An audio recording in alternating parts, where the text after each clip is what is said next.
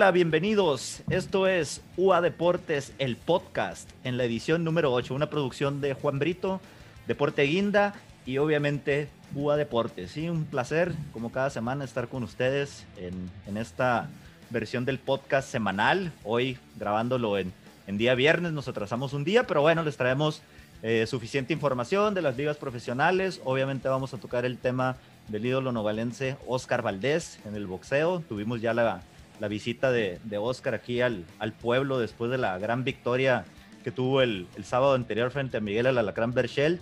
Eh, vamos a hablar de NFL, de NBA. En la NBA vamos a tener también un invitado especial el día de hoy este, para tocar el tema ahí del, del básquetbol. Eh, vamos a ver también un poquito de las ligas mayores del béisbol y por supuesto vamos a terminar con nuestra gustada sección de las artes marciales mixtas de la UFC. ¿sí? Eh, me acompañan esta noche, eh, de momento, pues mi compañero, como cada semana, Lorenzo el Negro Cruz. Lorenzo, eh, ¿cómo estás? Buenas noches.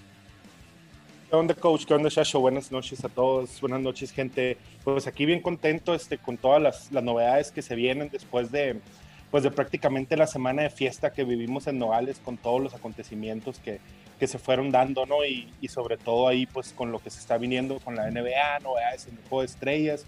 Y pues aquí, bien contento para compartir con ustedes. Perfecto, negro. Y desde Tucson, Arizona, nuestro invitado especialista en UFC, pero también en otros deportes, nuestro buen amigo Carlos Federico, el Chacho Duarte. Chacho, buenas noches, ¿cómo andamos? Buenas noches, buenas noches. Muy bien, aquí este otra vez, otro gustazo estar aquí con ustedes.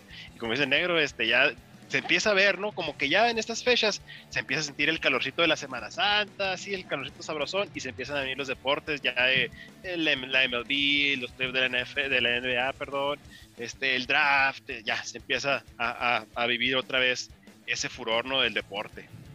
Pues va a ser una plática como todas las semanas, ¿no? Entre amigos. Aquí lo bueno es que ya estamos en viernes. En viernes ya es legal, ya es legal echarnos algo sabrosón. ¿Qué, ¿Con qué nos van a acompañar, muchachos? Negro, ¿qué te vas a tomar esta noche?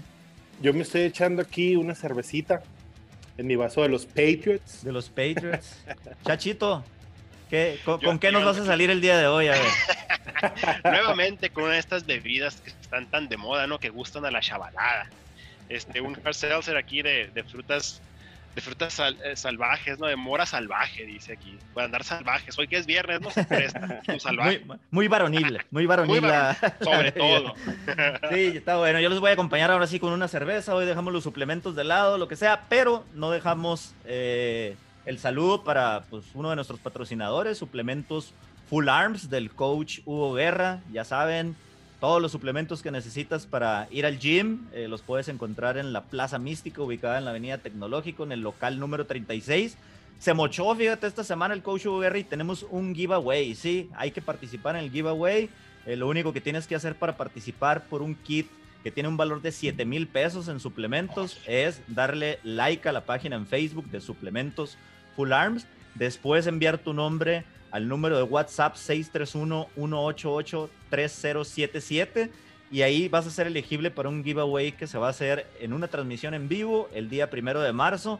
¿Qué va a traer ese paquete de 7 mil pesos? Proteína, aminoácidos, glutamina, pre-workout, clay carnitina, quemadores, galletas de proteína, en fin, camisetas. Eh, está muy completo el paquete, ya que le den like a la página, pues ahí pueden ver qué contiene. Eh, y pues hay que participar, ¿no? Suplementos Full Arms, muy buena opción aquí en Nogales. Si eres persona que, estás a dieta, te mantienes activo y necesitas comprar cualquier suplemento, pues ahí lo encuentras. Además de que el coach Hugo Guerra te va a dar asesorías de cómo utilizar ahí cada uno de los suplementos, ¿no? Así que le enviamos un saludo como cada semana eh, y pues nos da gusto, ¿no? Que, que, el negocio vaya caminando ahí bien. También tenemos otros saludos, chavos.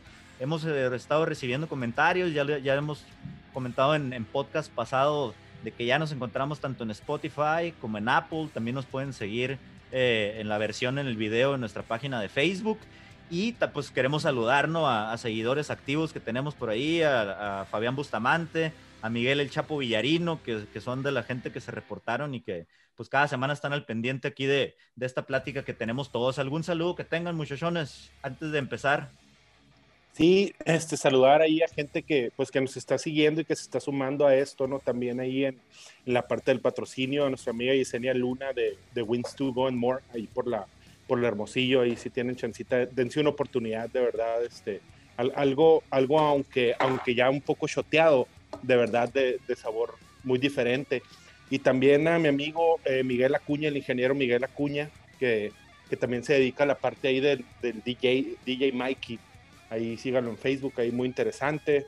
Este, y pues a toda la gente ahí que se está sumando y, y siguiéndonos a través de los diferentes medios. Pues un saludo fuerte para todos, Chacho. Alguien a quien tengas pendiente, mandarle saludo, al, algún este, invitación a que nos escuche a todos, a todos los que nos están estado, este, han estado pendientes de estas transmisiones, de que han estado pendientes del podcast cuando sale, este, los temas que se hablan y todo eso. Eh, un saludo muy fuerte a, todos ellos que están haciendo esto posible también, ¿no? Que, que, se están, se está dando a notar, se están dando a notar, perdón, se está dando a conocer. A ustedes, muchas gracias. Pues adelante, nos vamos entonces sí a lo que nos apasiona, muchachos. Empezamos con la plática y sin duda la historia de la semana fue la victoria del nogalense Oscar Valdés. Tenemos campeón del Consejo Mundial de Boxeo en, la, en, el, en, el, en el peso superpluma de las 130 libras. Eh, pues ahora sí que no dejo dudas, ¿no? Había, lo platicamos la semana pasada, muchos comentarios de, gente que no confiaba en Oscar, de gente que pensaba que por la musculatura, el tamaño del alacrán, este, las defensas que ya había tenido de su título, pues Oscar Valdés tenía difícil eh, de la, pelea y vimos cómo en el cuarto round, en el noveno round, casi el, el alacrán se vio muy malito hasta que en el décimo pues le conectó ese zurdazo que lo mandó a dormir y pues tenemos aquí en el pueblo campeón mundial, ¿sí? Entonces, eh, pues obviamente esta noticia ya es casi hace una semana eh, de, que sucedió, pero tuvimos la visita de Oscar Valdés ya aquí en, Nogales, en el clásico paseo en la bombera. Increíble toda la, cantidad de gente que se dio cita en las calles de Nogales. Era algo que la verdad yo no veía desde aquella ocasión que, tuvimos a, Ana Guevara después del logro en las Olimpiadas.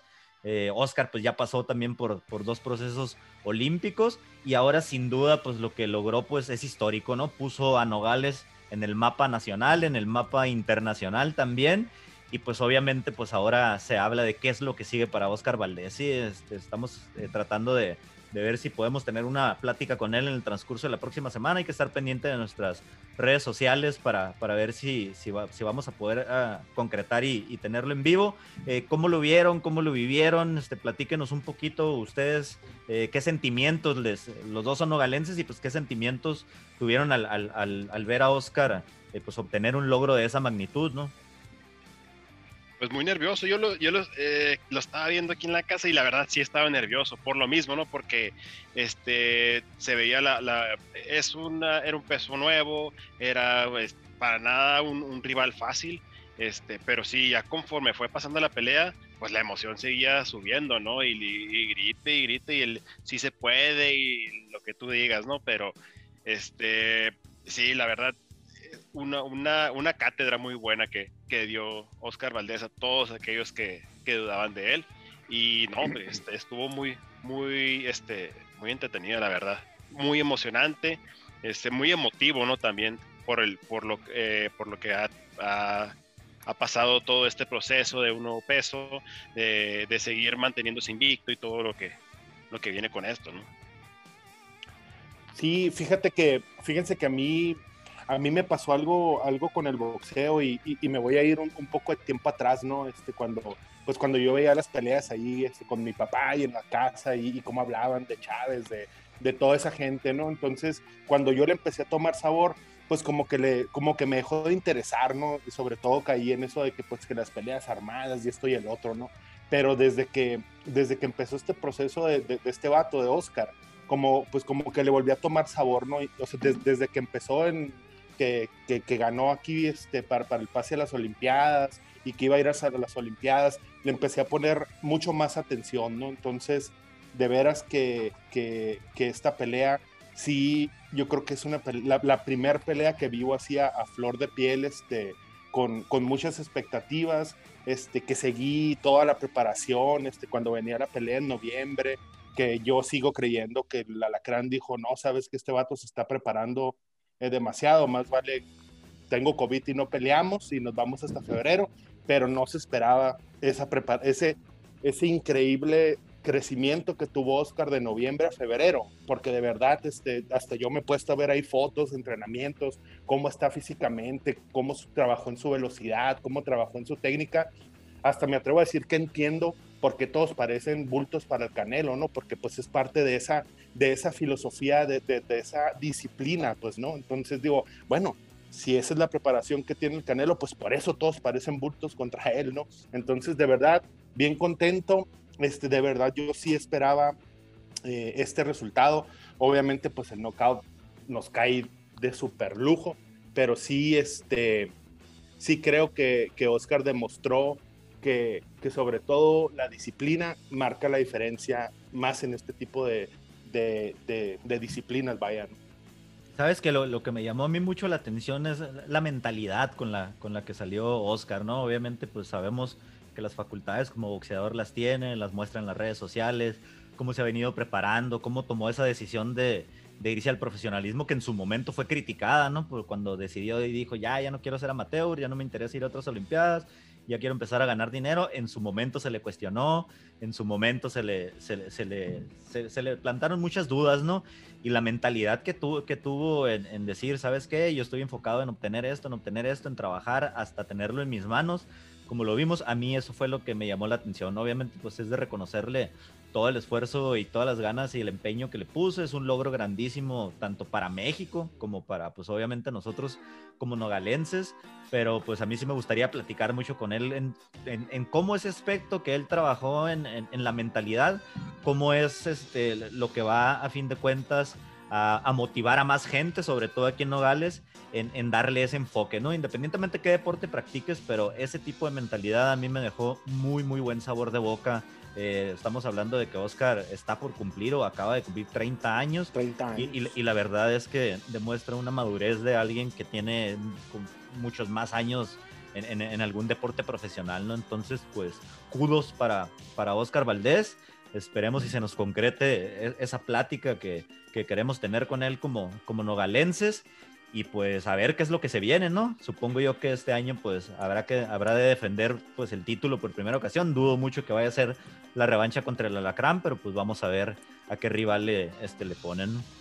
Sí, y sobre todo, como dices, Carlos, eh, que esto era lo que él quería, ¿no? O sea, pues como dices tú, lo criticaron cuando se fue, cuando quiso ser profesional y también lo criticaron, vámonos, octubre del 2019, cuando dice, no, yo quiero ir por las 130 libras, quiero el campeonato de la CMB y, y, y dejó, o sea, de, de, hecho renunció, creo, a ese, a ese campeonato porque quería esto, ¿no? Y precisamente ahora que, que ganó, pues luego, luego brincaron, ¿no? Ya ves que trae ahí atrás de él a este Shakur Stevenson, ¿no? Que luego, luego dijo, yo estoy listo, yo le entro, ¿no? Entonces creo que, creo que esa también viene a ser una buena prueba, ¿no? Pero pues ojalá, digo, qué mejor que escucharlo de su boca, qué es lo que sigue, ¿no? Y, toda la gente, ¿no? Que se dio cita, pues obviamente en recibirlo aquí en Nogales te habla de que realmente pues es un, es un deportista querido aquí, pues sabemos que es pueblo, sabemos que es este, eh, que hace, o sea, él nunca ha sido, pues digamos, sangrón, ¿no? Siempre ha sido, no. pues, banda, y, y, es lo que te da, pues, ¿no? Que tengas un recibimiento de, de, de la categoría que, que, que, lo tuvo él el, el, el, pues, en la pasada semana, ¿no? Pues bueno, cerramos con Oscar Valdés eh, y nos vamos a la NFL. Sí, en la NFL sabemos que pues no estamos en temporada, pero arrancó el periodo, el periodo para etiquetar a los jugadores franquicias. Sí, el 23 de febrero inició eso. Van a tener hasta el día 9 de marzo para hacer el franchise tag.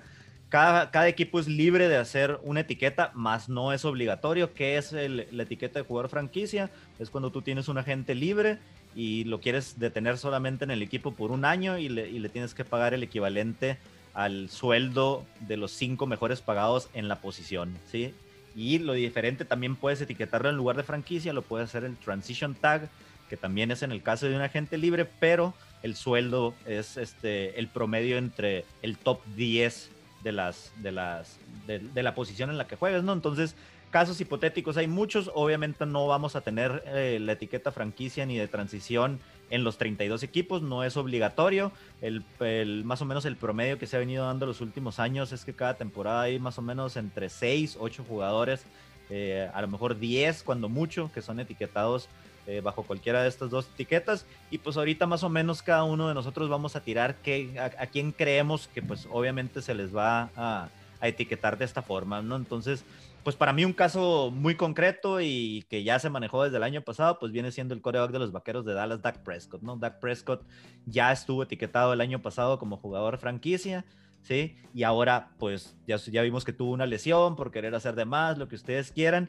pero no ha podido llegar a un acuerdo con los Vaqueros, a un contrato multianual y pues yo creo que también van a tener que firmarlo otra vez, lo que significaría un poquito más de aumento, ¿sí? Si tú decides etiquetarlo como jugador franquicia por segundo año consecutivo, todavía tienes que pagarle un poquito más que el promedio de los, de los cinco mejores sueldos en la posición de Corea, que pues sabemos que es lo mejor pagado, ¿no? Este, traen algunos nombres que nos tiren, Lencho, ¿qué onda con, con los jugadores franquicia?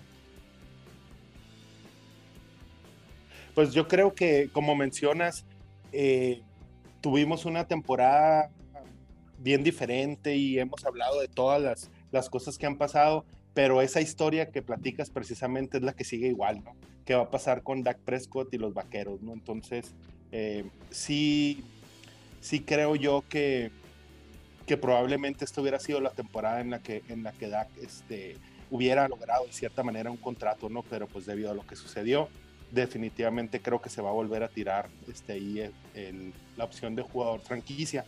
Eh, por otro lado, eh, pues yo estaba viendo ahí diferentes jugadores, ¿no? Pero yo creo que uno, uno de hecho que ya, que no quiere ser jugador franquicia y, que yo creía que, creo que pudiera haber sido, puede ser una buena opción, es, este Chris Godwin, ¿no? De los, de los, de los Buccaneers.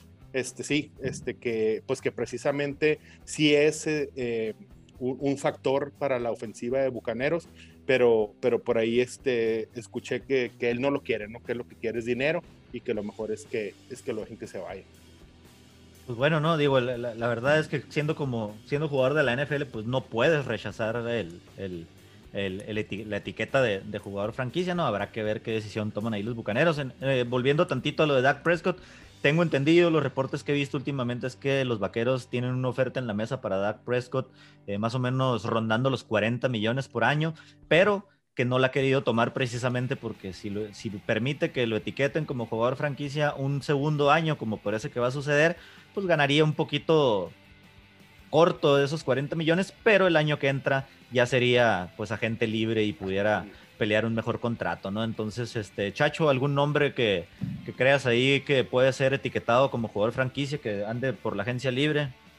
Mira, ¿sabes qué está, estaba eh, pensando ahora en la semana? Eh, ya como se ha visto, pues las cosas acá en, en, la, en, la, en, el, en el AFC, este, eh, yo digo que a lo mejor los Broncos eh, se van por etiquetar a, a, Von Miller, ¿no? Entonces, yo creo que es un jugador que les hace bastante falta.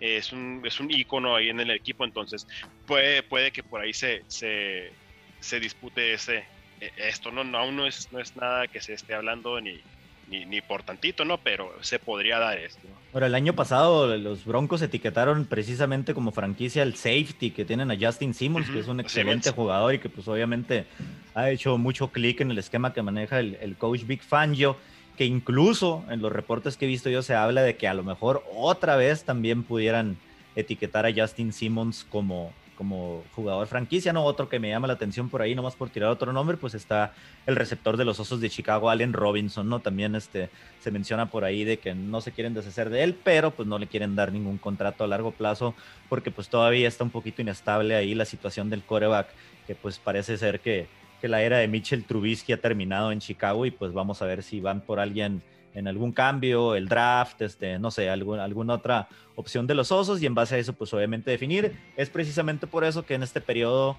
pues es un poquito antes de que empiece la agencia libre y ya se termina eso, entonces van a tener los equipos, como les mencioné antes, hasta el 9 de marzo para decidir ver qué, qué pasa en estas semanas y saber ya a quién le tiras el, el, la etiqueta de jugador franquicia o de jugador de, de transición. En jugador de transición a lo mejor por ahí me gusta el nombre de Aaron Jones, ¿no? De los empacadores de Green Bay. Pues sabemos que los corredores, pues no es muy confiable darles eh, la etiqueta de jugar franquicia porque pues sería pagarles eh, mucho dinero y pues la posición de corredor pues obviamente es una posición de alto riesgo por los golpes que reciben, pero pues si lo agarras en una etiqueta de transición y ya el, el precio pues baja al ser un promedio de los 10 sueldos eh, en esa posición, no de los 5, ¿no? Entonces a lo mejor pues por ahí Green Bay se anima, eh, o, bueno, ¿no? De todos modos ya vimos que, que, parece ser que los Delfines de Miami andan interesados en, en recibir este, los, los servicios ahí de Aaron Jones, ¿no? Entonces, eso es lo que traemos en la cuestión de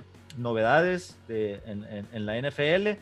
También este, tocando el tema de Russell Wilson, ¿sí? La semana pasada platicamos un poquito ahí de, de la inconformidad que traía Russell Wilson, que quería verse involucrado pues un poquito más en las decisiones del equipo porque sentía que la línea ofensiva no, no estaba este, protegiéndolo bien, sintió que el coach Pete Carroll cambió su filosofía de, de mandar las jugadas o de el esquema ofensivo en la segunda mitad de la campaña, salió muy golpeado Russell Wilson y a fin de cuentas de una conversación en la que estaba como MVP, eh, tuvo una segunda mitad bastante mediocre o normalita y pues vinieron este, perdiendo en el, fin de semana de, comodines contra los Rams de Los Ángeles, ¿no? Y ahí quedaron fuera. Entonces, ahora el reporte que salió fresquecito la noche de ayer es que Russell Wilson, a pesar de que está bajo contrato con los Halcones Marinos, él firmó el año pasado una extensión de cuatro años, es decir, todavía le quedan tres años a Russell Wilson y tiene una cláusula de que no lo pueden cambiar en su contrato, a menos pues obviamente de que él la,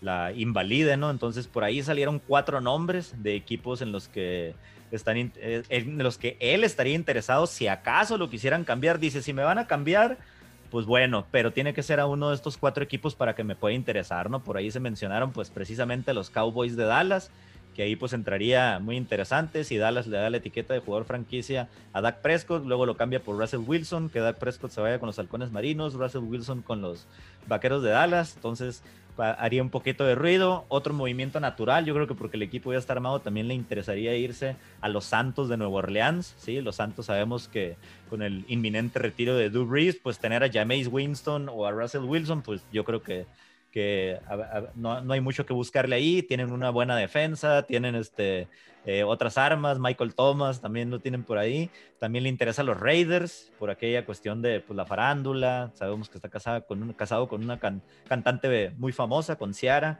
entonces pues ahí andar también en el, en el ambiente farandulesco de Las Vegas, pues como que también eh, le interesaría y precisamente se mencionaba ahorita, lo saqué a colación, pues con los Osos de Chicago, que también pues tienen una excelente defensa, comandada por Khalil Mack, por Roquan Smith, pero que pues obviamente del pie de donde cojean es el, el, coreback, ¿no? Y pues casualmente estos cuatro equipos, todos sus head coaches, pues son enfocados eh, a, la ofensiva, ¿no? A donde siente Russell Wilson. Russell Wilson lo que quiere, pues es tener el balón en sus manos y que confíen en que él pasando la bola es como va a obtener las victorias, ¿no? Entonces, sus opiniones, chavos, con este tema de Russell Wilson, ¿no? Yo ya lo estoy viendo algo más mediático, algo más tipo de Sean Watson, algo como Black Lives Matter, de poder de el tener ese tipo de corebacks, de líderes Obviamente no estamos hablando del talento, son excelentes jugadores los dos, pero casualmente se está viendo esa tendencia ahorita ya en la NFL, ¿no? Ya no quieres nada más ser el líder de tu equipo, sino quieres meter la cuchara también en, diferentes, en, diferentes cosas, ¿no? Sí, yo digo que el, eh, aquí lo que, lo que está por verse es, esa eh, no creo que Russell Wilson se vaya a ir por, por dinero, más bien como tú lo dices, por ser eh, por buscar a lo mejor un, eh, no te voy a decir que un boleto, pero sí a lo mejor algo, algo un poco más seguro a unos, a unos playoffs, a, unos, a una final de conferencia o algo así. Probablemente eh, estaría bien verlo en, con, los, con los Santos, ¿no? Con los Santos de Nueva Orleans. Vemos cómo Drew Brees pues, se, se discutía pasando, vemos cómo Taysom Hill también, el otro quarterback, se discutía corriendo. Russell Wilson viene de los, trae de los dos, entonces pues estaría, estaría muy interesante ver esa ofensiva. Eh, yéndose a otro equipo afuera de, este que te mencioné, los Santos, estaría bien también verlo eh, en los Raiders, ¿no? Vemos cómo tiene la línea ofensiva de los Raiders y, y es, es, algo que no, no dejan pasar nada, ¿no? Entonces, yo pienso que los Raiders es algo que les, estado, les, les ha estado haciendo falta estas últimas temporadas, entonces, eh, también, yo creo que quedaría perfecto también ahí. Eh, pero sinceramente no creo que lo, que lo puedan, que, que pueda llegar a, hacer ese movimiento. Eh, pienso que el, el, el, ícono Russell Wilson en, en, los, en los halcones marinos de Seattle está muy, muy sólido, ¿no? al, al, menos no inmediatamente, ¿no? Pero ya cuando empiezan este tipo de broncas es porque se está empezando a dar esa esa fractura por ahí, ¿no? Exacto, e, esa, esa eh, pequeña rencilla, coreback, coach, que, que no, no, acomoda bien ¿no? a, a ningún, ni al coreback, ni al coach, ni al equipo, ni a nadie. Entonces ya se empieza a ver ahí una fisura. Sí, mira, yo, yo esto de los de, de, de Russell Wilson, para ser breve, yo veo cuatro cosas. La primera, es que definitivamente creo que no se va a ir, este, no le conviene a Seattle, no lo van a permitir y de alguna manera van a buscar que, que, cambie esa actitud, incluso a lo mejor no duden que lo veamos retractándose y diciendo, bueno, de hecho ya dijo, ¿no? Ya dijo que él no está pidiendo ser cambiado, que si lo quieren cambiar, esos son los, esos son los equipos donde quisiera jugar.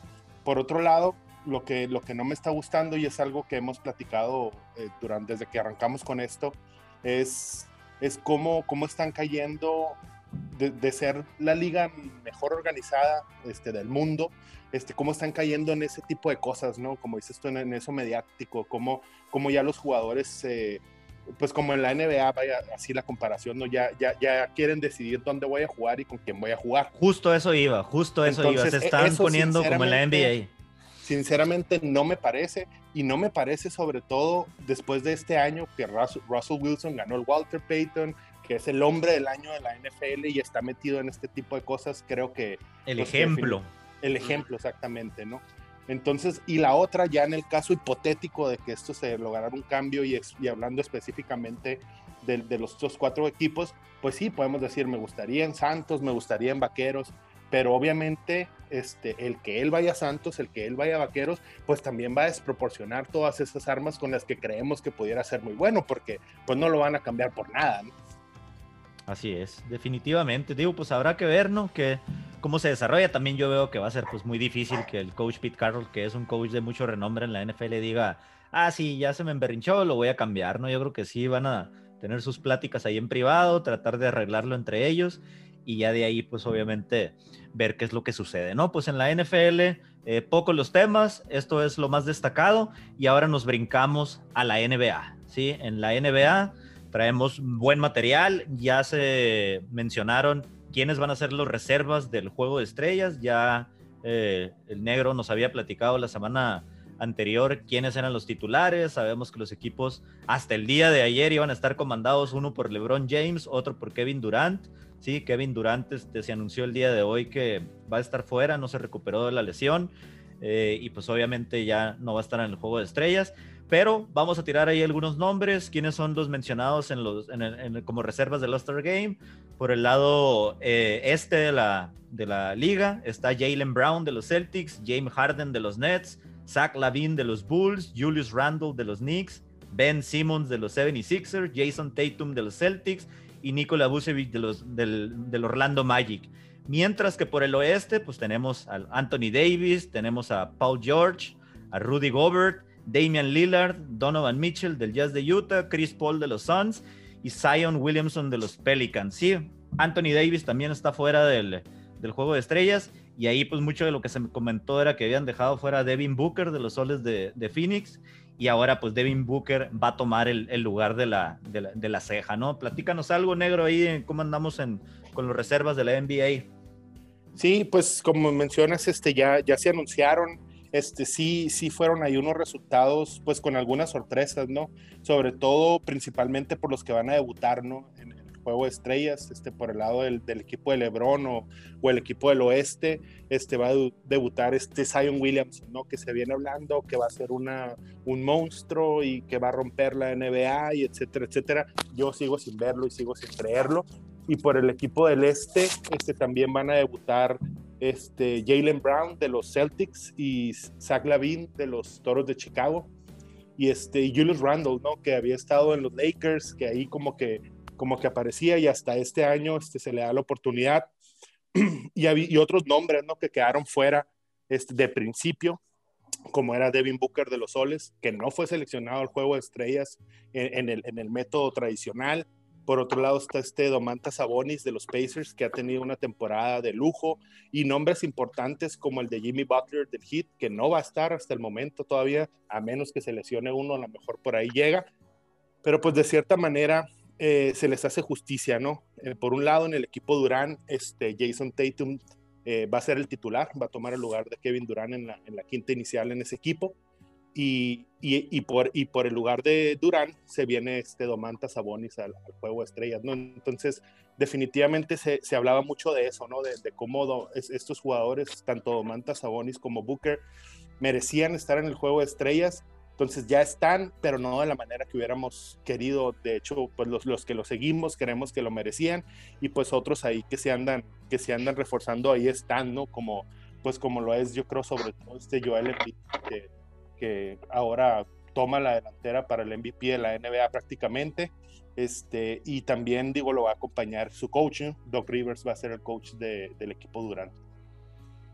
Pues habrá que ver, ¿no? Si no vienen este, más lesiones. A, ver, como dices, Devin Booker, pues no se le había hecho justicia. Había sido eh, catalogado como los principales snobs de este año para el, para el All-Star Game. Y a fin de cuentas, pues ahí está, ¿no? Aunque no haya sido por el método tradicional que precisamente aquí vamos a venir a tocar el tema de qué es el factor Devin Booker con los soles de Phoenix, ¿no? Por fin estamos viendo, eh, nosotros que vivimos acá en Nogales y que estamos en las cercanías con, con, eh, con, Phoenix, eh, otra vez el resurgimiento de la franquicia de los soles, ¿sí? Varios años, este en reconstrucción, sin resultados este, satisfactorios. Se vino ahora el movimiento de Chris Paul a los, a los soles de Phoenix. Devin Booker pues ya tiene años siendo bastante sólido y pues también al, la juventud que le inyecta de Andre Ayton. ¿Cómo has visto, Negro, al, el desempeño de los, de los soles de Phoenix hasta el día de antier, por así decirlo, antes de que, de que perdieran en casa contra los Hornets? Sí, pues venían ahí con una buena racha, ¿no? Estaban mostrando ahí un poco, un poco de mejor juego. A mí, a mí te platicaba desde el principio, a mí el cambio de, de Chris Paul a los soles no me pareció este, creo que dejaron ir mucho por, por un jugador tan veterano y tan lleno de lesiones. Sin embargo, pues sí, o sea, Chris Paul es un veterano, es alguien que viene a inyectar este, esa energía y ese cerebro al juego. Este, y sin embargo, creo que al final no va a ser el factor que va a llevar a los, a los soles más allá, ¿no? Ojalá que están en camino a clasificar a playoffs. Esta semana ya están en el tercer lugar en la conferencia del oeste y como dices tú, venían de una racha muy buena pues que también fue una sorpresa, ¿no? Que viene Hornets y incluso este Lamelo Ball, ¿no? Que es el que al final les pone la, la daga y, y, les, y les frena, ¿no? Esta, esta racha que traían. Y era foul esa jugada, la vi, era foul, nomás que no lo marcaron, ¿no? Sí, eh, estaba viendo, ¿no? Los soles de Phoenix pues tenían el cuarto mejor récord en la liga. Desde el 2007-2008, cuando iniciaron con récord de 29, no se veía un inicio pues como el que están teniendo este año los, los pupilos del coach Monty Williams. Eh, pues hay que esperar, ¿no? Este, buenas cosas de los, de los soles. Devin Booker está jugando a un nivel excelente.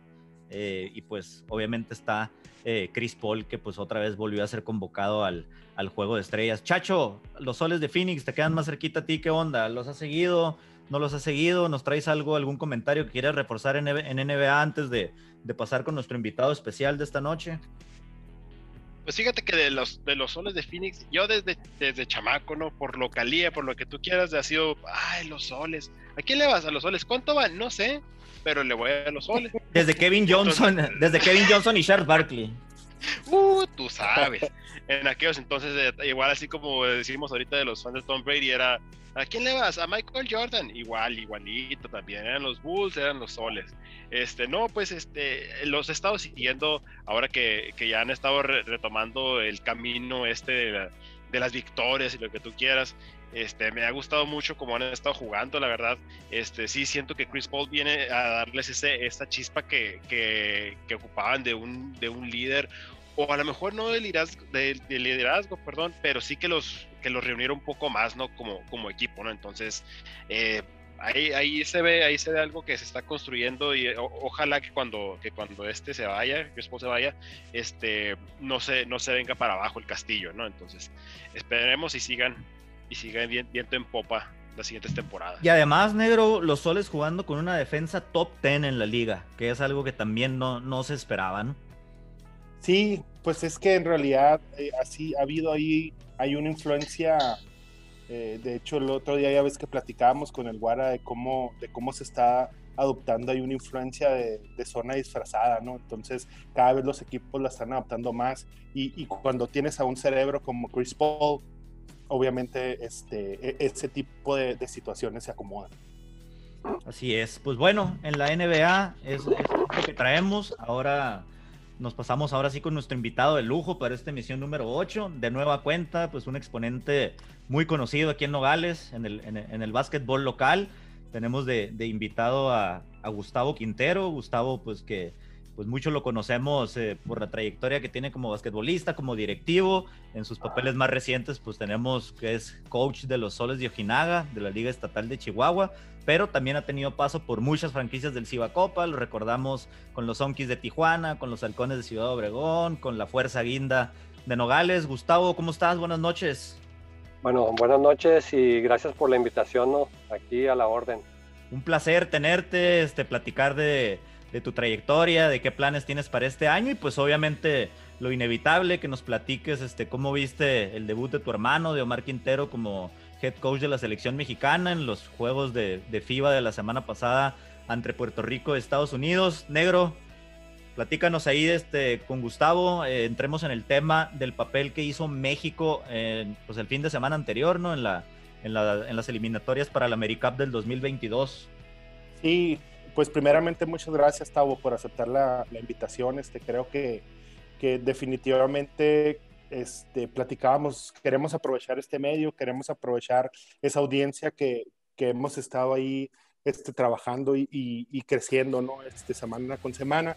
Y pues qué mejor, este, platicaba yo con el coach y con, con el Chacho y con el Brito, este, qué mejor que, pues obviamente somos apasionados, nos encanta, orgullosos obviamente de, de, lo que, de, lo que, de los que hacen y de los que, de los que sacan adelante y, llevan el nombre de Nogales eh, pues a otro nivel, independientemente de dónde se anden, se anden moviendo, pero sobre todo este, platicar contigo, que entiendes este proceso, este, que, pues, que obviamente viviste ese llamado a Lomar y, y, que también entiendes cuál es el resultado de esto, ¿no? Porque hay quienes dicen, pues sí, ya fue y perdió, pero pues yo como le dije y se lo dije a él y tú lo sabes, iba a ganar independientemente del resultado, ¿no? Entonces, pues prácticamente que nos traduzcas qué fue lo que vimos, qué fue lo que sucedió e-, ese fin de semana. Bueno, el llamado de Omar fue casi al cuarto para las 12. Se le planteó lo que podía suceder y obviamente él sabía que los resultados podían ser esos, incluso una inyección de adrenalina y podían ganarle a Puerto Rico, cosa que estuvo a nada. Pero bueno, él sabía dónde se estaba metiendo y pues como ustedes lo conocen es una persona de reto. Y este créanme que era el reto más importante y como son las oportunidades o la tomas o no sabes cuándo vuelve a pasar. Esas oportunidades yo creo que pasan una o dos veces en la vida pero no no tienes la certeza de que vuelva a suceder Sí, sí, de hecho es lo que platicábamos eh, y yo les decía a todos, oye, vienes, te dan un equipo con tres días de anticipación, te preparas para todos los protocolos, horas y horas de aeropuerto y vuelo, un día y un día entre comillas de entrenamiento, porque estoy seguro que no fueron más de dos horas, 40 minutos de tiro al día siguiente y vas y te le plantas a Puerto Rico en su casa a nada de ganar. ¿Qué pasó? Yo creo que se acabó el gas y eso es lo que yo veo y esa es mi, mi, mi, mi, este, mi teoría. Sí, pues de hecho el golpe más fuerte que se le da a ese equipo nacional es, haces la convocatoria, se trabajó para la convocatoria en las llamadas, en esto, en lo otro, y a 24 horas de tomar el, vuelo llega una llamada donde te dicen, tu jugador, ahora sí que franquicia podría decirse después de Gustavo, Orlando Méndez, tiene un accidente y está muy grave en el hospital, o sea, lo tomas como que me estás diciendo una broma o algo.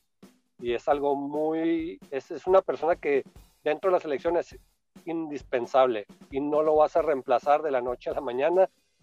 Se hizo un esfuerzo para sacarlo del retiro, aceptó y por azares de, de, la vida no, le, no pudo estar ahí, pero bueno, se plantó la cara frente a Puerto Rico.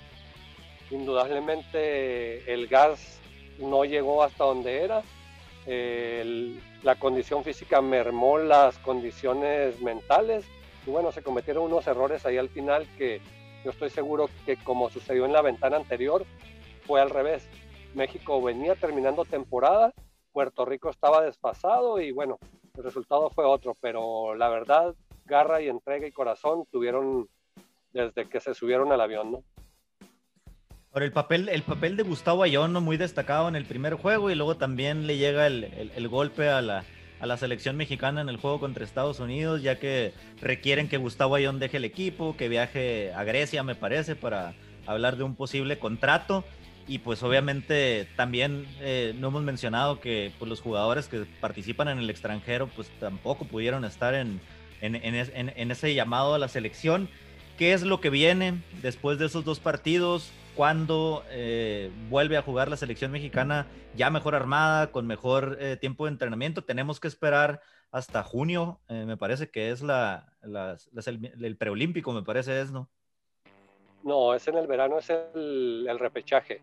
El repechaje en Croacia. Bueno, ya se tuvo contacto con todos los jugadores desde la vez pasada y el tercer jugador que se le llamó fue a Paco Cruz.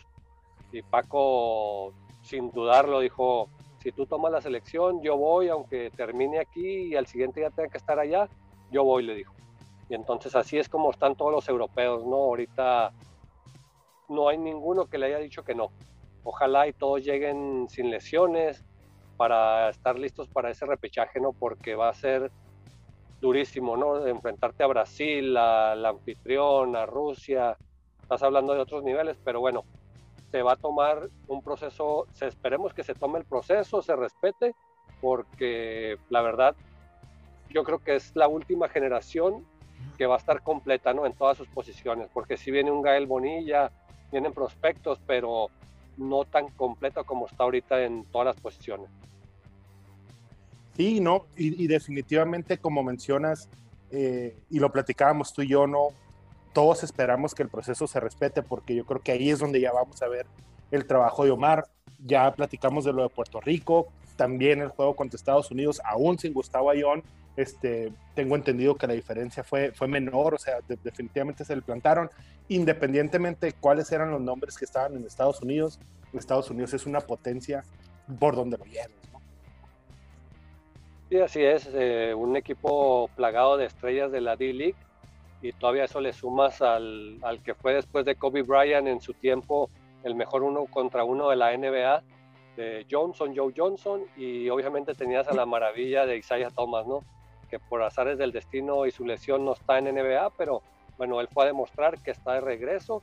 Y bueno, México se les plantó la primera mitad, la verdad se veían cansados, fatigados, menos de 24 horas, que es lo que debe marcar FIBA pero no se les dio los 24 horas de recuperación y bueno, yo creo que tardaron medio tiempo en poder asimilar que estaban ya en la cancha, aflojar el cuerpo y la segunda mitad fue totalmente diferente. Obviamente Estados Unidos a otro nivel, pero se vio un equipo totalmente diferente tanto en defensa como en ofensiva, ¿no?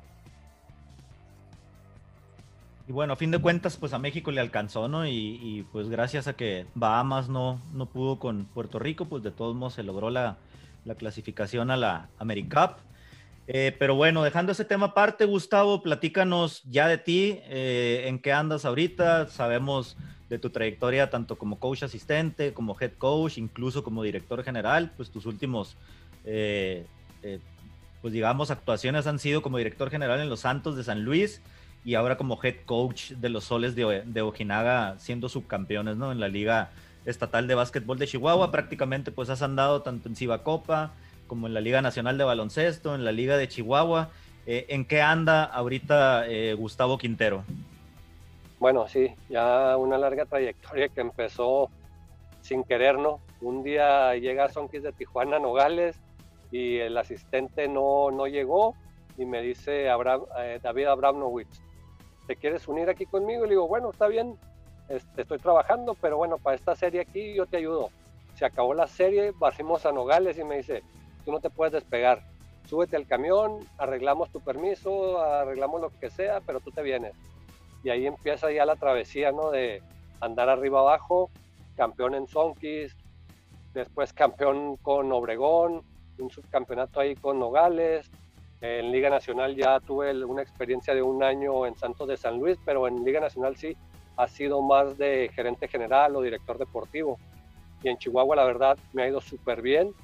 Eh, dos campeonatos, dos subcampeonatos y ahorita ya estoy en puerta, ¿no? Ya la próxima semana tengo que salir rumbo a Chihuahua, igual con soles. Va a ser un tipo burbuja muy express. en un mes se acaba la temporada, son 10 juegos. Y bueno, vamos a ver qué tal, ¿no?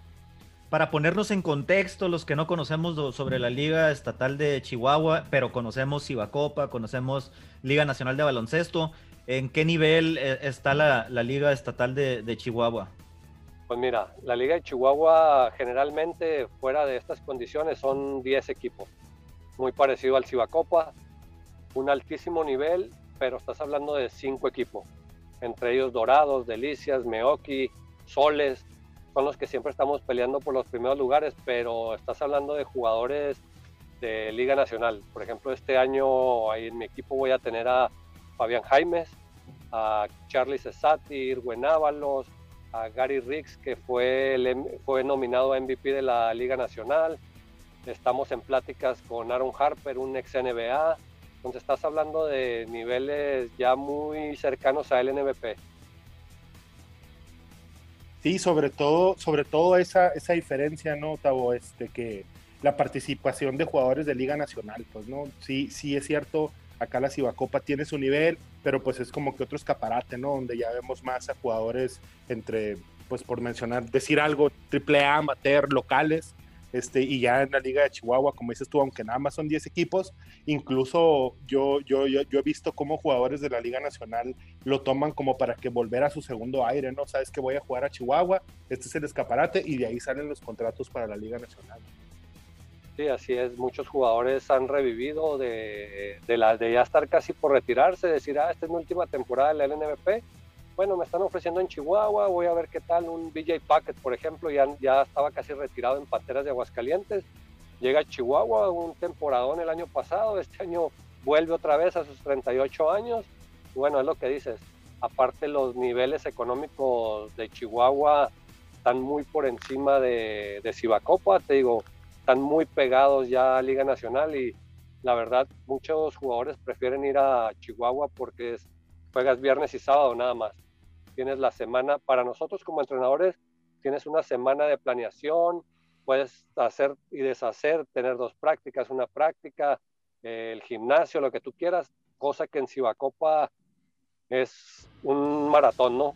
Juegas martes, miércoles, el jueves que supuestamente es para entrenar, estás viajando, el viernes quieres ir al churro around y a veces no se levantan los jugadores por el cansancio, en la noche vas a jugar y bueno, son cuatro juegos a la semana durísimos y los viajes, bueno, ni se diga. ¿Qué disfrutas más, Tavo? ¿Ser eh, directivo o ser coach? Pues es diferente, ¿no? Porque siendo directivo, pues tienes el tiempo que tú quieras, ¿no? Pues quién te corre. Pero bueno, eh, la adrenalina la empecé a sentir ya más en Chihuahua, me hablan y me dicen, oye, te quiero hacer cargo de Soles de Ojinaga y bueno, dices, yo nunca he estado de coach, he estado de asistente, no me da miedo, pero bueno, es una responsabilidad y desde el primer año, la verdad, gracias a Dios me ha ido muy bien.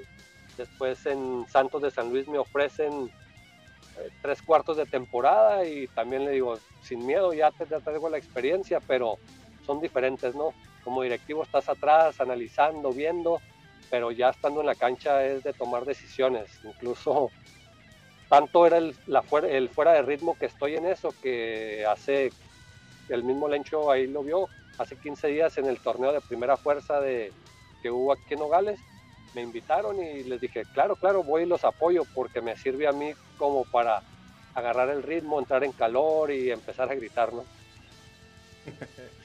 Así es.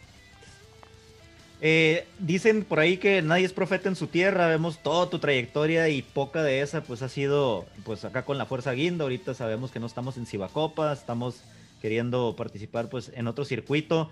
¿No se ha planteado Tavo Quintero regresar, este, quizás pues ser, ser coach aquí de, de los Guindas de Nogales de nueva cuenta? Bueno, las puertas están abiertas, ¿no? Yo ¿qué más quisiera, no? Estoy lejos de la familia, una oportunidad así que alguien me dijera, oye, ¿quieres quedarte en Nogales a dirigir Cibapac, Cibacopa o lo que sea? Claro que lo, no, no lo pensaría dos veces, solamente sería afinar algunos detalles, pero claro que sí me gustaría. De hecho, por ahí anda un proyectito que a lo mejor ahí en un año podamos tener a Cibacopa de regreso.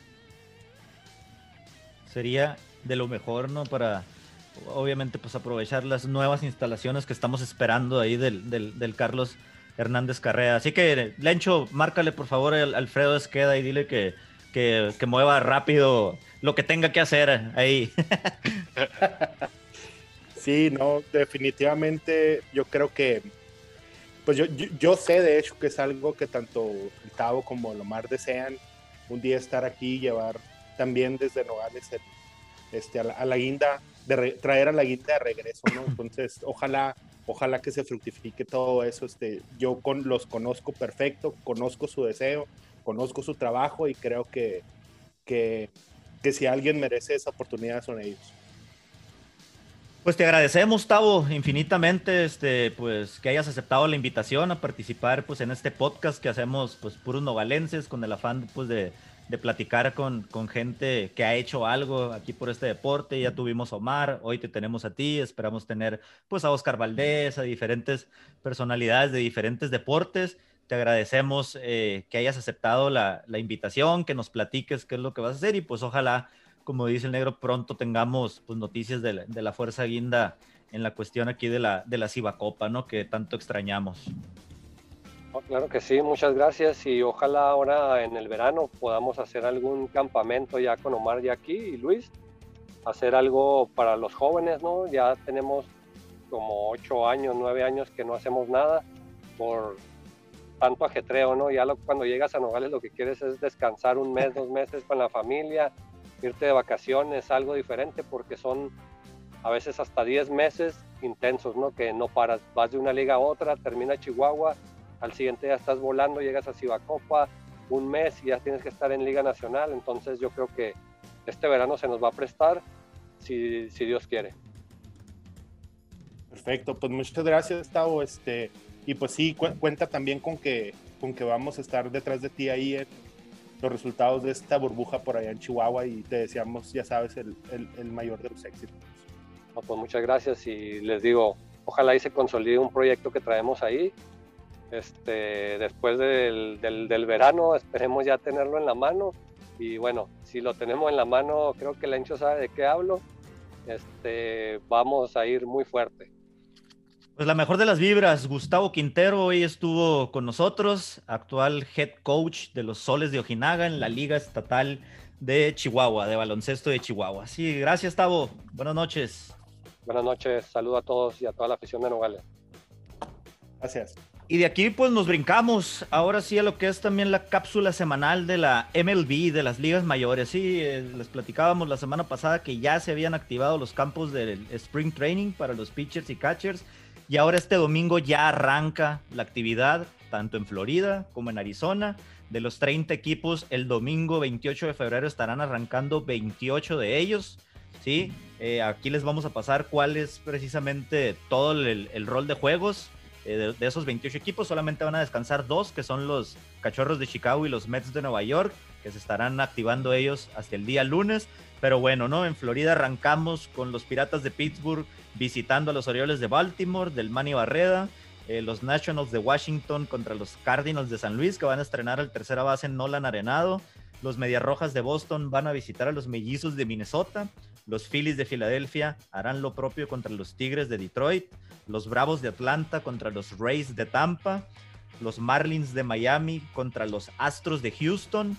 Los Blue Jays, Trabucón, que están armando de Toronto, van a visitar a los Yankees, a los Mulos de Manhattan, a los Yankees de Nueva York. Los Rojos de Cincinnati estarán visitando a los Indios de Cleveland, esto ya aquí en, en Arizona. Los Dodgers de Los Ángeles estarán haciendo lo propio contra los Atléticos de Oakland. Los Angelinos de Anaheim estarán visitando a los Gigantes de San Francisco. Los Rangers de Texas contra los Reales de Kansas City. Los Cerveceros de Milwaukee contra los Medias Blancas de Chicago. Los Diamondbacks de Arizona estarán visitando a los Rockies de Colorado y los Padres de San Diego, que también traen a otro trabucón, estarán visitando a los Marineros de Seattle, ¿no? Esos son los 14 juegos que vamos a tener el domingo 28 de febrero. Obviamente, pues muchos de estos juegos estarán siendo completados con mucha gente que se está yendo a probar a los campos de entrenamiento. Algunos de los estrellas no van a tener más, más que actuación en uno o dos entradas.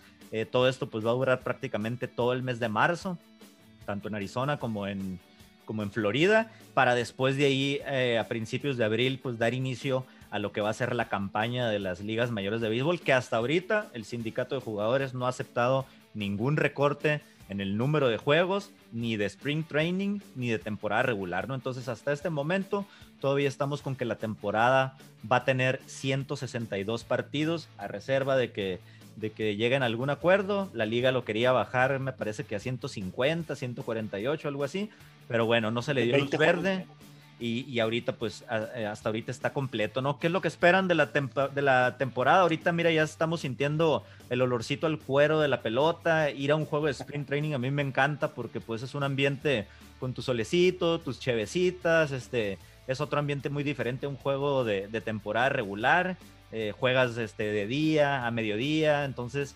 Eh, pues es algo que definitivamente vamos a extrañar ahorita que, que no podemos ir al otro lado, al menos tú y yo, Lencho, ¿no? Porque Acá nuestro compañero el Chacho, al, estar cerquita, él sí va a poder ir a, los juegos de Spring Training. Échenos ahí más o menos sus opiniones, muchachos, sobre el campo de entrenamiento de las ligas mayores del béisbol. Adelante, Chacho. Mira, pues muy esperado, ¿no? Como les comentaba ahorita, ya se siente el, calorcito, el furor así de la temporada. Entonces, pues sí, yo eh, personalmente aquí yo sí espero aventarme uno o dos jueguitos aquí de los Diamondbacks aquí que pues, van a estar relativamente cerca, ¿no? Entonces, eh, ¿Qué les puedo decir? Eh, eh, me parece algo fantástico eso que digan que no sea, no, hasta ahorita no se ha recortado ningún juego de lo que es el Spring Training o de lo que es la temporada regular. Este, se nota ahí la, confianza que se tiene en el protocolo que, van a manejar, este, en lo que en en lo, mucho o lo poco que quede de, de pandemia, ¿no?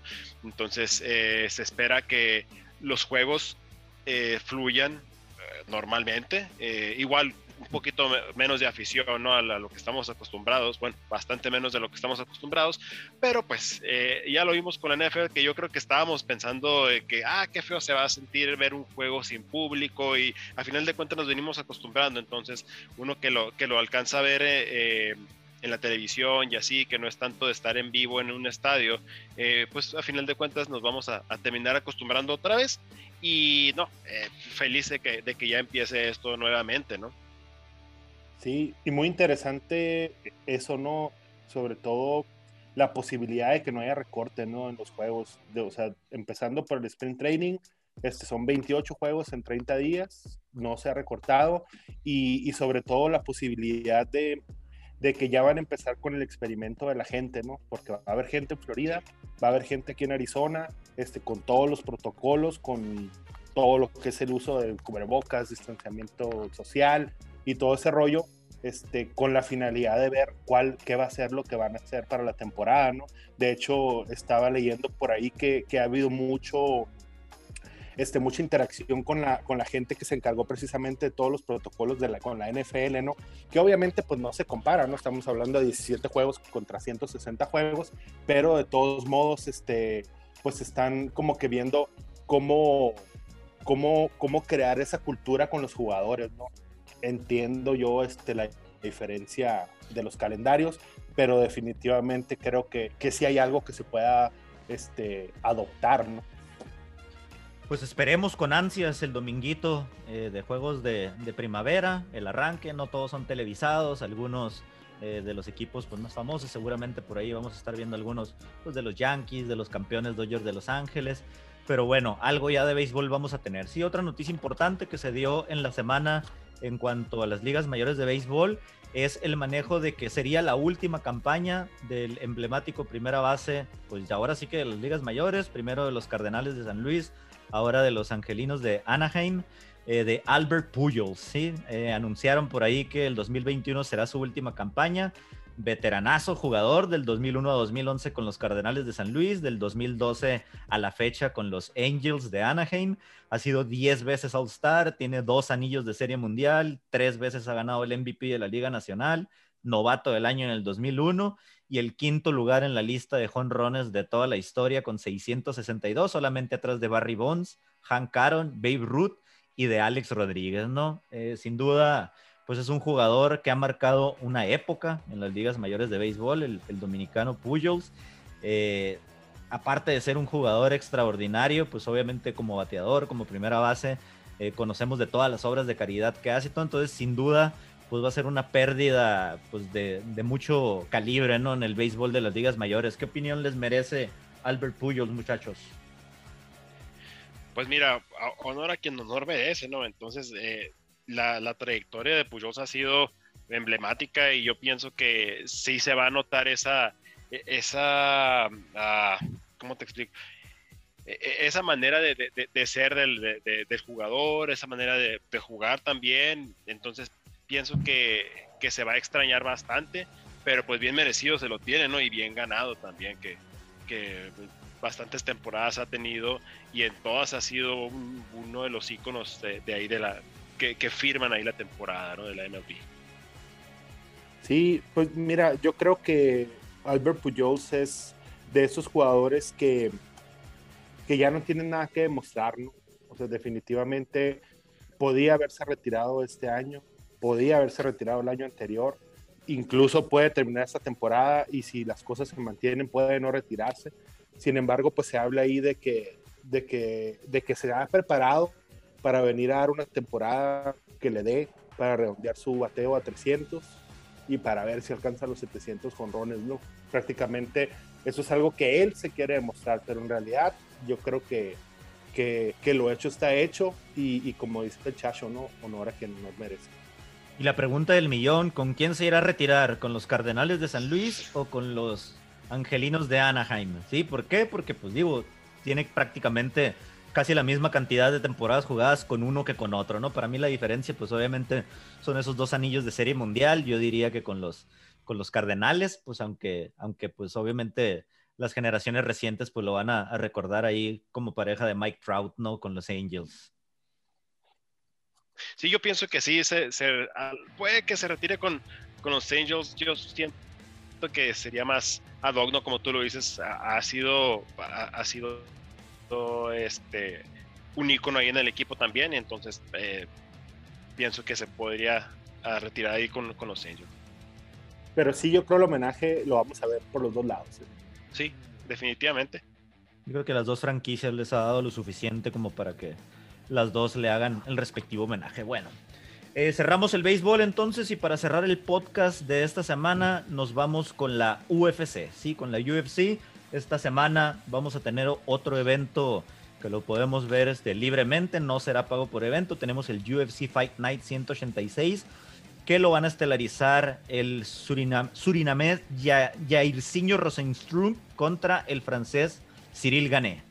Sí, el sábado 27 de febrero las estelares van a empezar a las 6 de la tarde, antes van a venir las preliminares a las 3 de la tarde y las estelares destacadas que tenemos en esta semana, por ahí en la femenil, en el peso paja, vamos a tener a Angela Hill enfrentando a Ashley Yoder. Eh, en alguna pelea de varonil en el peso gallo vamos a tener una revancha de Pedro Muñoz contra Jimmy Rivera, eh, la segunda parte. Y pues obviamente la que llama la atención pues es la de los pesos pesados, ¿no? La semana pasada tuvimos y platicamos sobre la pelea de los de los pesos pesados. No, no alcanzó a llegar más que al, al, segundo round, como es costumbre en estas divisiones, donde el golpeo, pues obviamente es, es tan marcado con Derrick Lewis que le puso tremendo knockout a Curtis Blades en el, en el segundo round al momento de querer derribarlo. Y pues ahora esta función otra vez es estelarizada pues por una pelea en los heavyweights. ¿no? Chacho, ¿qué nos traes para platicarnos de la cartelera del día eh, sábado en, en la UFC? Pues mira, nuevamente, como les comentaba eh, unas semanas atrás, eh, hay mucho movimiento en todo el heavyweight ahora en, el UFC, ¿no? Entonces, lo vimos eh, la semana pasada con, con Overeem, lo vimos anteriormente con Overeem, lo vemos mañana con, con Rosenstruck y Kane, lo vamos a ver también con con Stipe Miocic y con Francis Ngannou. Entonces se viene mucho, mucho movimiento para el peso pesado y la pelea de mañana, híjole, es, es, uno de los, de los eh, luchadores que a, mi ver tienen eh, mucho power en, todo lo que es el striking. Eh, les estoy hablando de, de, de Rosenstrike. se le ve muy sólido en sus golpes. Ya lo ha demostrado anteriormente con el knockout que le puso tanto Overeem como dejó a, Dos Santos. Entonces yo pienso que ese, esa, esa pelea con, con Overeem, eh, pues queda para la posteridad, ¿no? El, el knockout de ese, faltando cuatro segundos, lo, se lo acomodó donde solamente lo podía poner, donde solamente podía funcionar.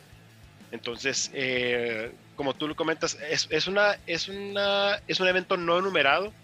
Sin embargo, las peleas que vienen durante toda la cartelera de mañana son muy buenas, traen muy buenos peleadores. Eh, eh, mencionaste a Angela Hill, Alberto Muñoz, está también este, está Montana de la Rosa, que también viene de, viene de, de, una...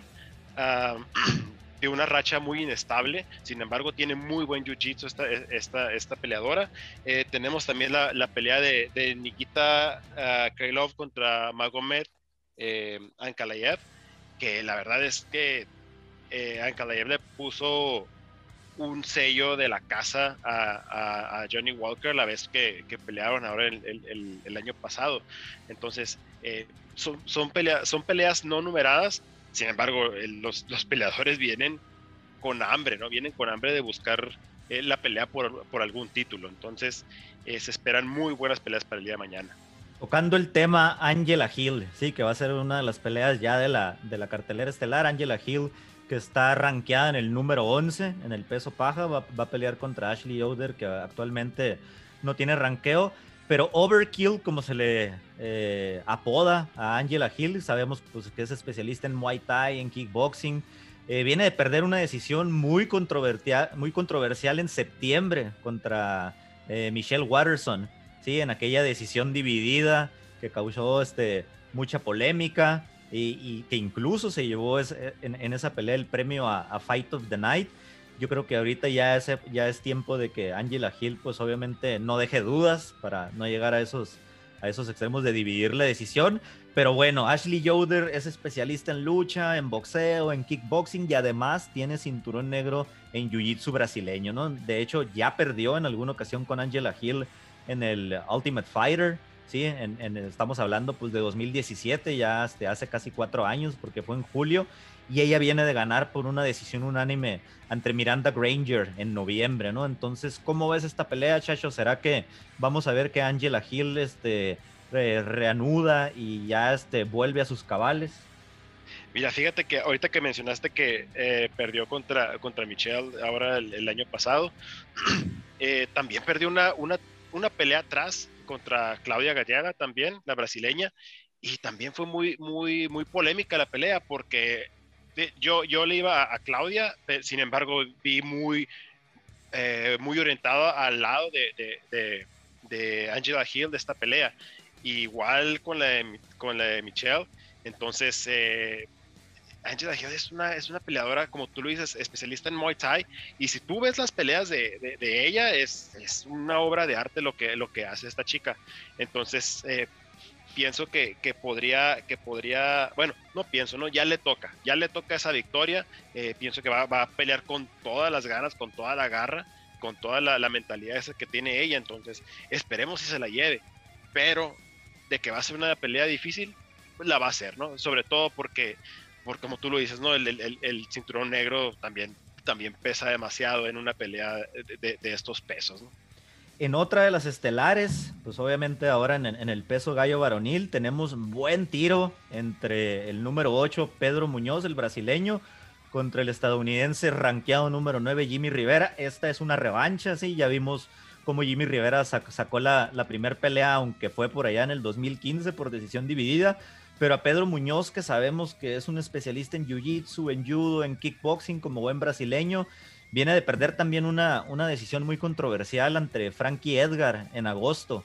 Y todavía está muy reciente en mi, memoria en el 2019 cuando noqueó al, al gran favorito Cody Garbrandt en, en aquella pelea, le puso un knockout espectacular, ya jamás se levantó. En cambio, pues Jimmy Rivera sabemos que es más más afable del karate, de la lucha, viene por derrotar de decisión unánime a Cody Staman en, julio y él pues ya ha perdido contra dos de los protagonistas eh, por, el, por el título del peso gallo que vamos a tener la siguiente semana en el UFC 259, que son Peter Jan y Aljamain Sterling, ¿no? Entonces Jimmy Rivera ya peleó contra, contra ellos dos. No le fue bien, obviamente, pero sin duda eh, yo pienso que va a ser una pelea de las más importantes de la función de este sábado. ¿Cómo la ves tú esa pelea, Chacho?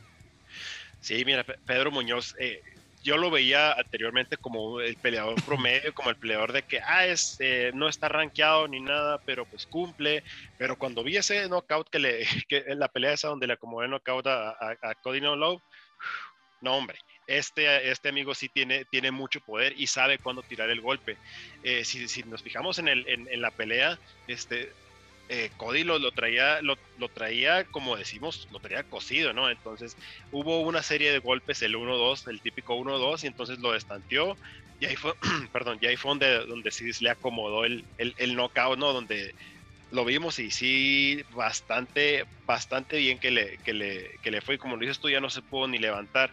Entonces, sí, la pelea de mañana de Pedro Muñoz, muy esperada y va a ser de las, de la, yo creo que va a ser una muy buena pelea, si no es que es eh, la, la, pelea de la noche. ¿no? Y si me apuras tantito, esa pelea contra Frankie Edgar en agosto, yo la vi muy para el lado de, de Pedro Muñoz, ¿no? Pues obviamente fue una pelea muy cerrada, muy buena, donde Frankie Edgar, eh, quizá por el nombre, la trayectoria, pues hizo que los jueces se decidieran y le otorgaran esa decisión dividida, pero pues no fue nada fácil, ¿no? Por el veterano de la, de la UFC. Sí, el, el, renombre pesa, ¿no? El, el, el, nombre de Frankie Edgar pesa donde lo pongas, ¿no? Entonces sí, sí, la verdad, este, fue una pelea muy cerrada.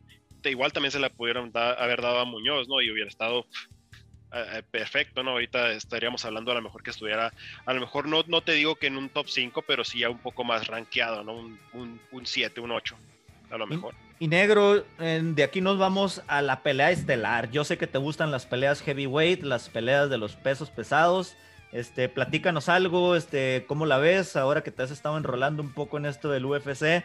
Eh, ¿Qué opinión traes sobre el número 4 Jairzinho Rosenstruik contra el número 7 Cyril Gané? Platícanos algo, ¿qué, traes? Pues sobre todo ahí eh, abundando un poquito, ¿no? Este, muy interesante, sobre todo, ya ves, este viene de ganar por nocaut a, a este Junior Dos Santos, ¿no? Junior que, Dos Santos. Que, que, tengo entendido, pues es hay una, una estrella de, de, mucho renombre. Y por el otro lado, este Cyril Gain, eh, pues viene con una racha de cuatro victorias, ¿no? Entonces, sobre todo me, me, me llamó mucho la atención de que estos vatos, eh, su pelea está creo para el 13 de marzo, ¿no? O sea, digo, no sé cómo está ahorita su, su preparación, si están listos, si no están listos, porque pues estamos hablando de, de, que prácticamente cierran este, con muy poca anticipación y, supongo que más en estos casos, ¿no? Eh, porque si mal no tengo el dato, se pospuso ahí la, que era la principal, ¿no? De, de Reyes contra Prochaska, algo así. Así es. Es correcto. Sí, bueno, va a ser una pelea, pues obviamente donde el poder es el que manda. No sabemos del poder de los puños que tiene Jairzinho, eh, para no meternos en broncas con el apellido, que está bastante sabrosón con Rosenstruik. Y eh, Rosenstruck solamente tiene un solo perdido, va 11-1, su única derrota vino ante Francis Ngannou, que la semana entrante va a estar peleando por el título de los, de los pesados entre Stipe Miocic. Eh, eso fue en mayo del, del, año pasado por knockout. Pero recordemos ahorita cuando estábamos platicando precisamente del poder de Rosenstruck cuando noqueó a Listar Overima cuatro segundos del final y donde le, pro, le propinó una de las imágenes más impactantes que vimos el año pasado en la UFC al ver el labio abierto de Alistar Overeem. Impresionante ese, ese golpe que le puso y que, le, que obviamente Jairzinho iba abajo en las tarjetas y eso le, le ocasionó que, que ganara la pelea. Pero Cyril Gané, el francés, viene con un récord de 7-0, como bien lo mencionas, con cuatro victorias al hilo en la UFC. Es de los talentos recientes, por así decirlo, en la UFC. Él es especialista en Muay Thai y en kickboxing.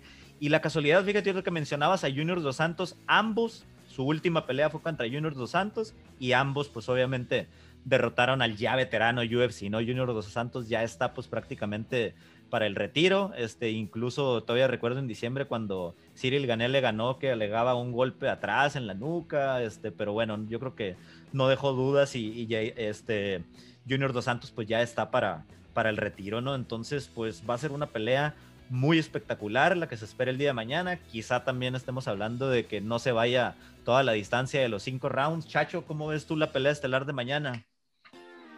Mira, como pocas veces se ha visto en, el, en, el, en, los, en los, pesos pesados pienso yo que la pelea de mañana se puede ir al, al, cuarto o al quinto round, ¿no? Entonces todos sabemos que entre, entre más grande el peso, pues son, son más, más lentos, el, el, el peleador se, se, cansa más rápido, este, pero no, mira, eh, aquí el detalle está en que, en que Rosenstrike eh, ha tenido más renombre en las, en las victorias que ha tenido. Si entonces ha tenido un poco, le ha ganado a, a, peleadores eh, no tan reconocidos. Más pinches. Pero se dice, se dice y no pasa nada. entonces, eh, Rosenstrike le ha ganado, pero a puros veteranos. Tenemos a, a Overeem, como le ganó, como tú lo dijiste, ¿no? Este, eh, Overeem iba, ganando en, las, en las, tarjetas, eh, le favoreció a Rosenstruck el knockout a los cuatro segundos, eh, le ganó a, Junior Dos Santos, otro veterano, y le ganó a, a Arlowski, creo que es, este, el que acaba de pelear la, semana pasada, igual otro veteranazo, ¿no?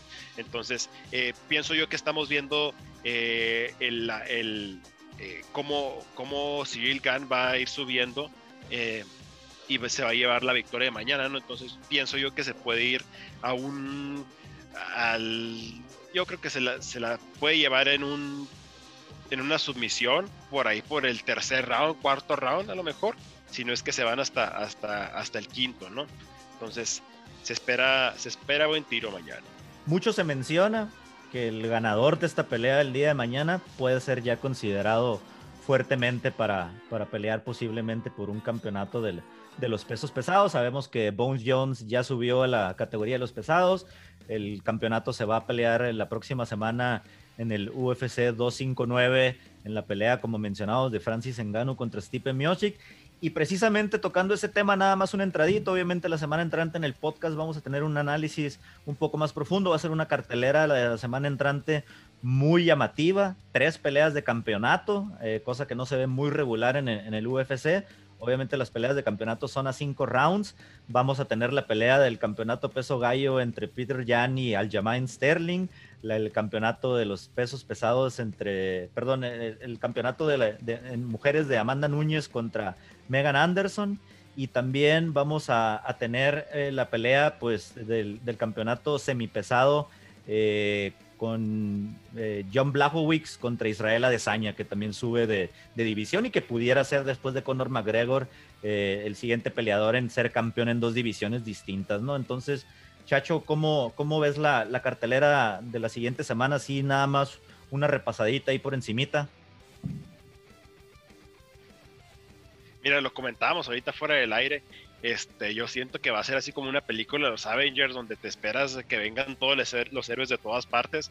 Eh, tres, peleas de campeonato en la misma cartelera es algo que, se ve pocas veces. Esperemos y todos en el peso, esperemos y, los protocolos de, del COVID este, favorezcan a todos los peleadores. Eh, no, yo, yo estoy emocionado por toda esta cartelera, ¿no? Eh, más que nada por, por el eh, por lo que vaya a venir después si es que gana este, Israel Adesanya, ¿no? Que recordemos que eh, traen, traen ahí tirria, traen ahí pique entre, entre John Bone Jones y e Israel Adesanya. Eh, Jones deja la, la, el, el, peso light heavyweight del pesado para irse al heavyweight, pero ahora Adesanya le está siguiendo los pasos, entonces puede ahí que se dé un, oye, aquí tengo tu cinturón, ¿lo quieres? Ven por él, y por fin se, se concrete esa pelea, ¿no? Que puede ser, puede ser que por ahí se, se, vaya manejando esto, ¿no? Pero como te comento, muy emocionado por, por toda esta cartelera que se viene la semana que viene. Pues, la, la, invitación está para el día de mañana, es sábado de mandarriazos, ¿sí? Vamos a tener pues la función del UFC y también vamos a tener la pelea del Canelo Álvarez. Sí, este, algo antes de cerrar, eh, negro, chacho.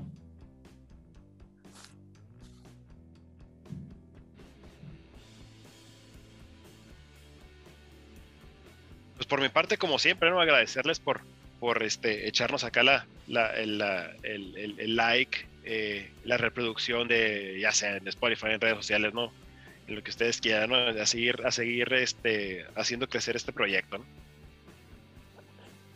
Sí, pues igual, digo, a esperar mañana la pelea del, del, del Canelo, este, que, que de verdad este, hacía mucho que, que no me, que no me levantaba tanta expectativa el Canelo, pero definitivamente, como les decía al principio, haber visto a Oscar hacer lo que hizo el fin de semana pasado, eh, me, hace ver, me hace ver eso, ¿no? Eh, les decía hoy platicando con la gente, estoy cansado de leer cómo, cómo hablan del Canelo y los bultos a los que enfrentan, ¿no? Pero, pero ahora yo creo que, que veo eso, ¿no? Un boxeador muy disciplinado, con muy buena técnica, que, prácticamente se enfrenta a lo que hay y que lo que hay no se preocupa por prepararse para pelear contra él, ¿no? Entonces, eh, me quedo con eso, vamos a platicar de eso yo creo la próxima semana.